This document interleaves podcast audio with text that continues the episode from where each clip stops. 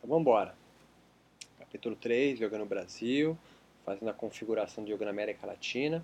Estamos agora na, na próxima fase, a fase de tensão entre yogis híbridos e os tradicionalistas no Brasil.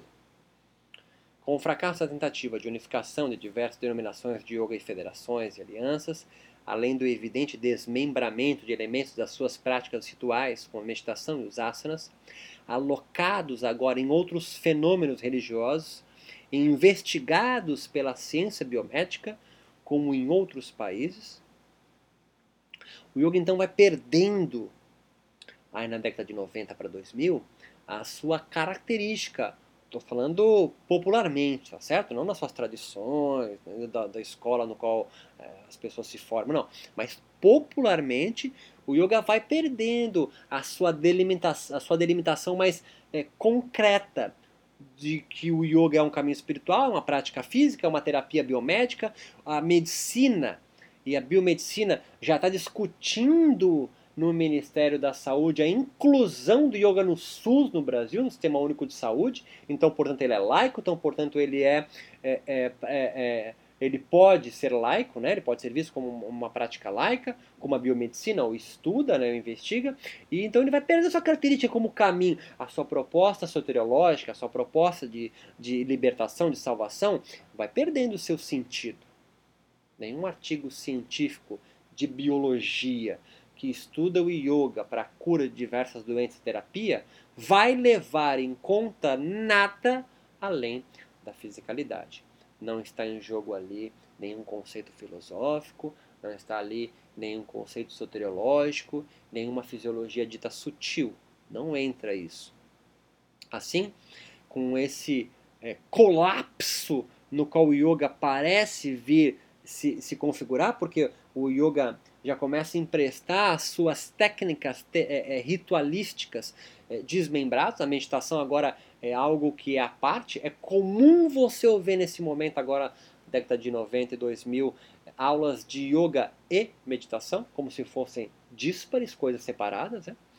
Então, o yoga nesta última fase pode ser compreendido de diversas formas seja uma técnica terapêutica laica, exercício físico ou ritual terapêutico é, é, espiritual.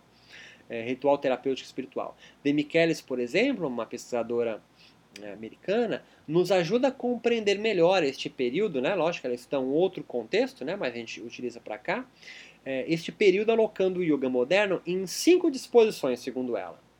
1. Um, o yoga moderno psicossomático de Vivekananda, o Yoga Moderno 2, de inspiração neo-hinduísta. 3. O Yoga Moderno Postural, é aquele que só tem asanas. 4. Yoga Meditativo. E 5. Formas denominacionais de Yoga, como é, Shivananda Yoga, Yang Yoga, denominacionais. Há, de certa forma, principalmente dentre as diversas denominações é, de yoga mais tradicionalista, né? leia-se aqueles que vão beber direto do Vedanta, do Vedas, das escrituras sagradas do Yoga, né? não permite esses sincretismos e hibridações, há uma percepção de ressignificação simbólica de suas escrituras antigas em andamento, sobretudo pela biomedicina. E buscam então resgatar valores espirituais originais ou da essência neste estágio atual. O yoga, antes um darshana, ou escola filosófica hinduísta ortodoxa, parece agora também revelar-se um misto de terapia de relaxamento, onde a ciência, mais do que o hinduísmo, mostra-se legitimadora do seu discurso em sociedades modernas, inclusive no Brasil. É, Nilconson, por exemplo, analisa em seu artigo Is Yoga Hindu? É yoga alguma coisa hindu? Discute a legitimidade do yoga moderno. O autor começa citando uma campanha que ocorreu nos Estados Unidos da comunidade hinduísta sobre a descaracterização do yoga, pois, segundo eles, seria uma prática genuinamente hinduísta que estaria sendo deturpada pelo Ocidente em aulas profanas de ginástica. Por outro lado, o autor nos lembra que em 1989, é, Joseph Cardinal Ratzinger, é, depois virou é, Papa, alertava a todos os cristãos que a fusão da meditação cristã com outras formas não cristãs poderia ser examinada como um perigo à fé por induzir ao sincretismo. O próprio Patanjali é suspeito por alguns autores agora de não ser tão hindu assim como no, no, assim nos Yoga Sutras. Nicholson, Nicholson assim, é, faz uma viagem histórica pelas influências yogas de sua origem até o momento presente e conclui ser muito difícil determinar uma só, é, uma só influência religiosa legítima do yoga de agora, né, na, na configuração do yoga moderno, né, contemporâneo. O fascinante dos seus argumentos está na sua posição de marginalidade que a história colocou os yogis medievais, os Hatha Yogis, por sua verve contrária à autoridade dos Vedas e da autoridade bramânica, mas também pela aproximação da tradição Hatha dos Natas com os ensinamentos dos Sufis, dos místicos muçulmanos, um ramo é, é, é, é islâmico. Né? E ele, ele diz aqui. Porém, quando nós olhamos os caminhos em que o yoga foi descrito nos textos entre o século 14 e 17, no nordeste da Índia, frequentemente nós encontramos formas do que nós agora pensamos como um yoga hindu, entre aspas, ele coloca, sincretizados com as práticas islâmicas dos sufis. Eles parecem ter ímpeto transgressor desta borda para os dois lados, no lado hindu pelo grupo associado como Hatha Yoga, conhecido como Natas Yogis, e entre os muçulmanos, pelos sufis das ordens Christi e Shatari. O fenômeno dos muçulmanos praticando yoga na Índia continuou bem até o período da colonização inglesa.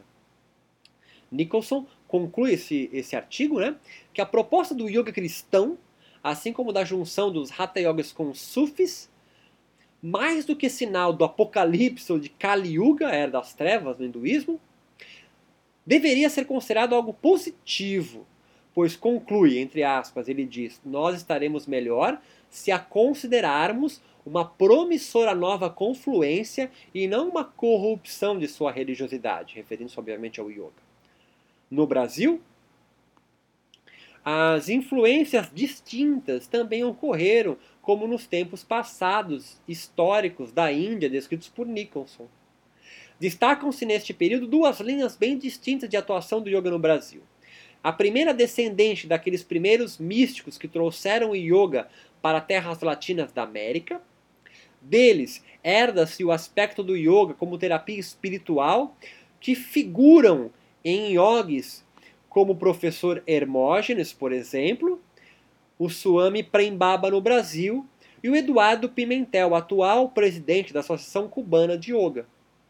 Estes três se mostram, e claro, outros, mas são os três relevantes que eu mostro aqui, mostram bem mais híbridos, sincréticos e tolerantes aos sincretismos modernos do yoga e elevam seus aspectos yoga terapêuticos. Agora, há uma segunda linhagem de yogas, de linha de yogas, de, de comunidade de yoga, que compõem esse micro-universo yógico, que são os yogis ortodoxos tradicionalistas, que iniciam um movimento de forte e positivo e benfazejo de resgate da cultura yoga original, considerando-se os verdadeiros responsáveis e portadores da essência do yoga. Mesmo que também tenham, como vimos, sincretizado com elementos religiosos de seus países, e não neguem os benefícios terapêuticos demonstrados pela ciência, esses mais tradicionalistas julgam-se responsáveis por eliminar as permissividades advindas da ala híbrida do yoga, como veremos melhor e bem mais explícito nas narrativas do capítulo 4, quando entrevista os yogis brasileiros. A partir desse contexto híbrido versus tradicionalista, os yogis brasileiros vieram delimitando naturalmente os seus contornos singulares e revelando yogis mais fiéis ao seu guru ou professor de formação, com uma tendência a partir dos anos de 2000 no Brasil. Ao mesmo tempo, despertam discussões sobre o papel social e psicológico das práticas do yoga, sejam terapêuticas ou ginástica laicas, chegando até mesmo alguns yogis defenderem-se politicamente por sua independência da educação física, como vimos e revelamos anteriormente. O que favoreceu isso, alguns afirmaram seu caráter vivo de sincretismo com as religiosidades brasileiras, fomentando, fomentando assim algum tipo novo de espiritualidade.